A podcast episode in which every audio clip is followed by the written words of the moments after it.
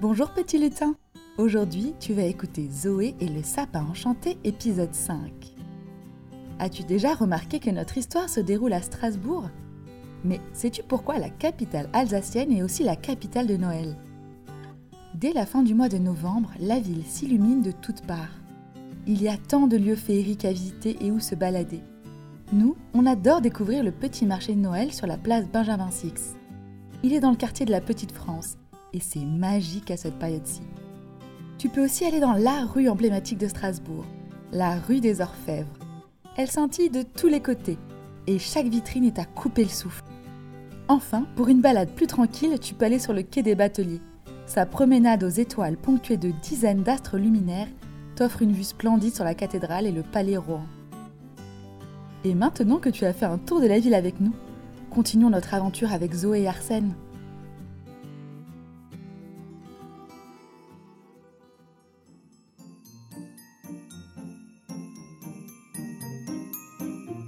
Les premiers flocons tombent sur la ville et elle se part de mille lumières pour fêter Noël.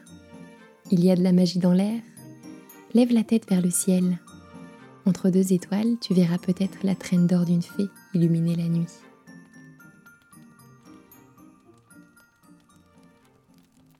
Zoé et Arsène scrutent le petit morceau de tissu qu'ils ont trouvé dans l'atelier des fées et des farfadets.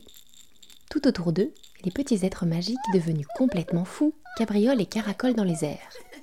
Alors les initiales HT, ce serait pour Unstrap demande Arsène en fronçant les sourcils. Oui, ça serait logique. Rappelle-toi ce que nous a dit le vieux Will. Unstrap déteste Noël lui répond Zoé en penchant la tête pour éviter un farfadet qui zigzague à toute vitesse dans sa direction. Sur son épaule, Verveine, la reine des fées, hoche la tête. Oh, voilà des dizaines d'années que je n'ai pas vu Unstrap. Je sais seulement qu'il ressemble à un épouvantail et qu'il habite la forêt de Robertso avec sa sœur Christindal. Mais si c'est bien lui qui vole nos cadeaux et nous ensorcelle, il faut absolument qu'on l'arrête. Zoé plisse les yeux. Elle est bien déterminée à aider les fées et à rendre au sapin de la place Kléber toute sa magie. Dès demain, nous allons dans la forêt de Roberto pour retrouver vos cadeaux. Si vous y parvenez, vous aurez toute notre reconnaissance pour les 638 années à venir. Mais attention, prenez avec vous des guirlandes de Noël, des boules, des bougies, car ce sont tout autant de protections contre les mauvais sorts du handstrap. Zoé et Arsène se glissent hors de la serre des fées et des farfadets. Perchés sur le toit, Verveine et Serpollet agitent leurs minuscules bonnets à grelots. Bonne chance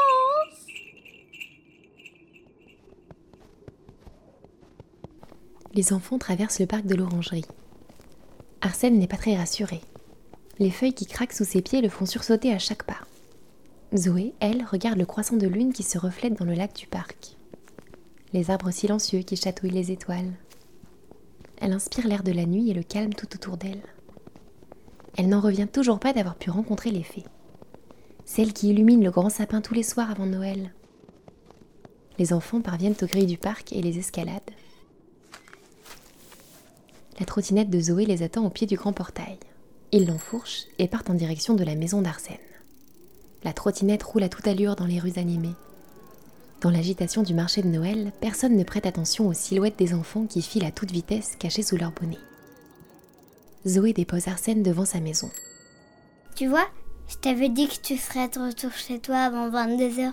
Sourit-elle. Oui, tu as raison, je vais tout de suite aller me mettre sous la couette avec quelques braies de leu. Repose-toi bien, parce que demain on va dans la forêt de Roberto pour retrouver un strap et lui demander de rendre les cadeaux qu'il a volés aux fées. Arsène hoche la tête. Même si au fond de lui, aller à la rencontre d'Anstrap ne lui paraît pas être la meilleure idée de l'année. Heureusement, il connaît bien la forêt de la Robertso et ses arbres tranquilles. Il se glisse discrètement dans sa maison. Son père travaille dans son atelier jusqu'à tard dans la nuit pour coudre les costumes du défilé de Noël. Zoé rentre chez elle. Elle entend dans le salon ces deux mamans qui discutent. Elle jette un coup d'œil par la porte. Elles sont blotties l'une contre l'autre sur le canapé et sirotent un chocolat chaud sous une grande couverture toute douce. Ça sent bon le miel et la cannelle. Nos jouets se vendent tellement bien cette année. Nous n'avons presque plus rien en stock. Oui, c'est sans doute parce que le sapin ne se couvre plus de cadeaux comme avant. C'est un peu triste. Zoé sourit. Bientôt, Les cadeaux reviendront par centaines. Vous verrez. Se chuchote-t-elle à elle-même. Elle se faufile jusqu'à sa chambre sur la pointe des pieds et se glisse dans son lit. Le sommeil l'entraîne dans ses rêves, et sous ses paupières closes, les fées dansent au milieu des palmiers, et la serre scintille comme un ciel étoilé. Le lendemain matin, de gros flocons tombent sur les toits des maisons. Une fine couche blanche recouvre les trottoirs. Zoé enfile son pull le plus chaud et ses bottes fourrées. Elle se souvient du conseil de Verveine. Elle se faufile jusqu'au sapin qui trône tout décoré au milieu du salon et décroche discrètement une boule scintillante et une petite étoile argentée. Elle les glisse dans les poches de son manteau pour se protéger des mauvais sorts que pourrait leur jeter un strap.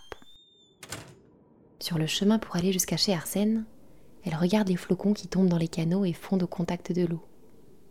Arsène l'attend dehors, enroulé dans une grande écharpe violette. Zoé aime bien sa façon de s'habiller et de jouer avec les couleurs. Alors, t'es prêt pour aller à la rencontre de Unstrap Oui, j'ai pris une bonne réserve de maneleux et la plus belle guirlande du sapin, répond Arsène en tapotant la poche de son manteau. Zoé et Arsène marchent jusqu'à un arrêt de bus. La neige crise sous leurs pas. Ils grimpent dans le bus numéro 72 qui part en direction de la forêt. Zoé essuie la buée qui tapisse la vitre et jette un coup d'œil à la ville qui défile sous la neige.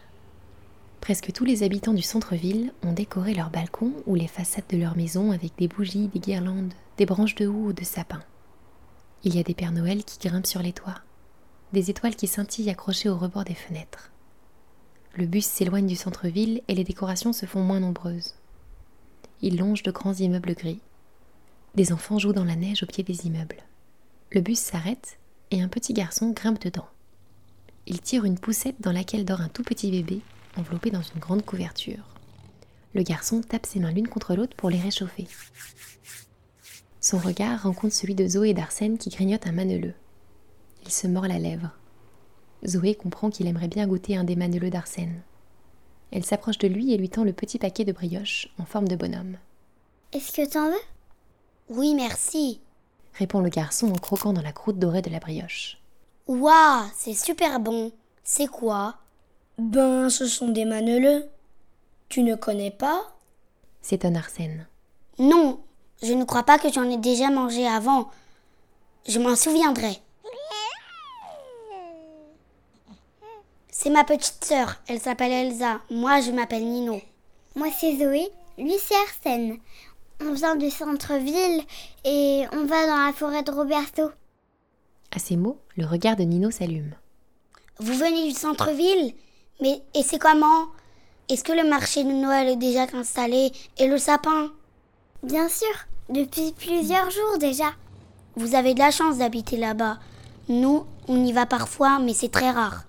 Mes parents travaillent beaucoup. Ils n'ont pas le temps de nous amener. Et c'est vrai que le grand sapin ne s'allume pas cette année?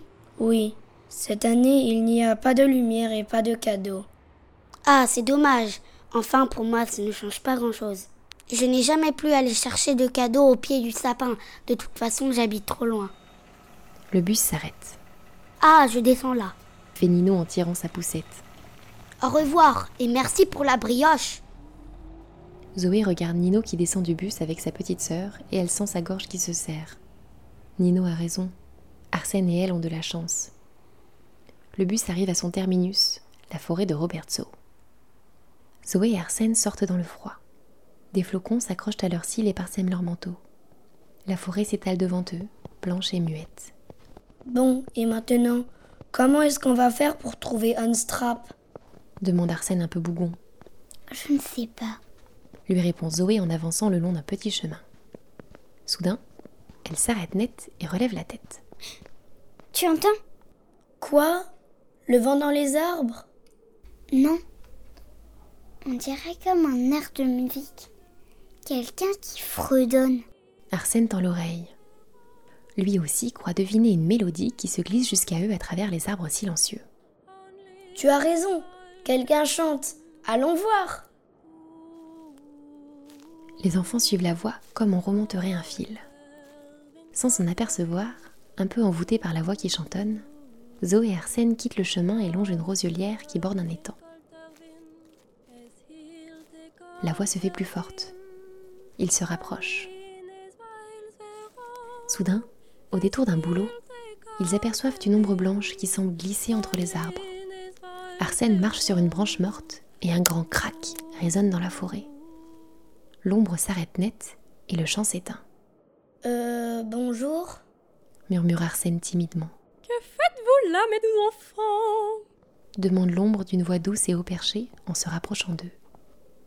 C'est une personne au visage fin et si pâle qu'il en est presque transparent.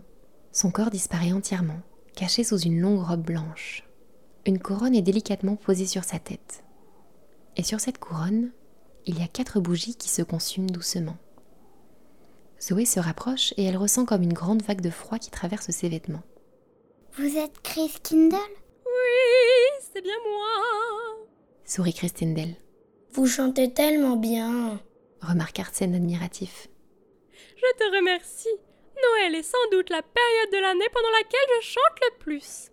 Pour la forêt, pour ces oiseaux qui grelottent en attendant le printemps, pour la neige qui vient me rendre visite, et pour les rêveurs qui s'aventurent jusqu'ici.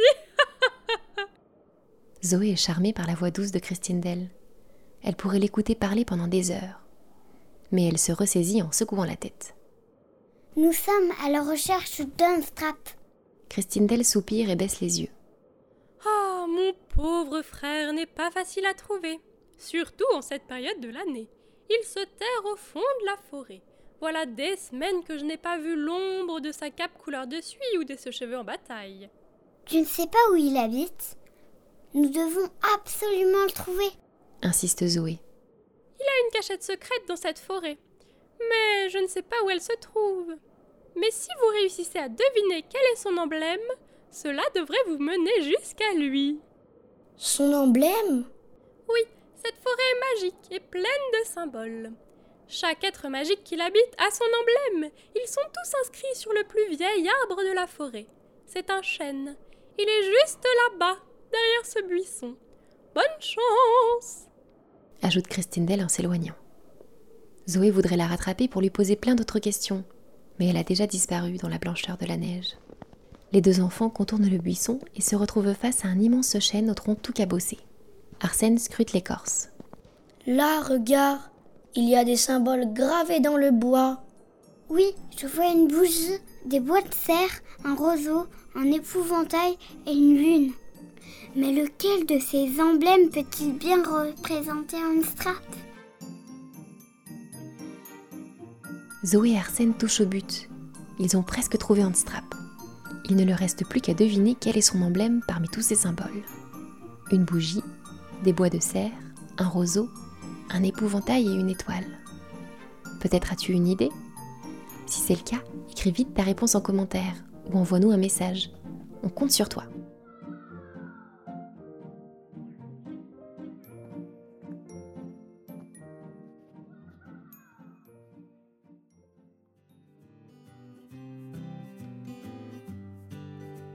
Vous venez d'écouter une histoire d'Envolée Comté, une création originale écrite par Lucille Petit. Pour nous soutenir, mettez-nous 5 étoiles sur Apple Podcast et retrouvez-nous sur Instagram à envolée comté. À très vite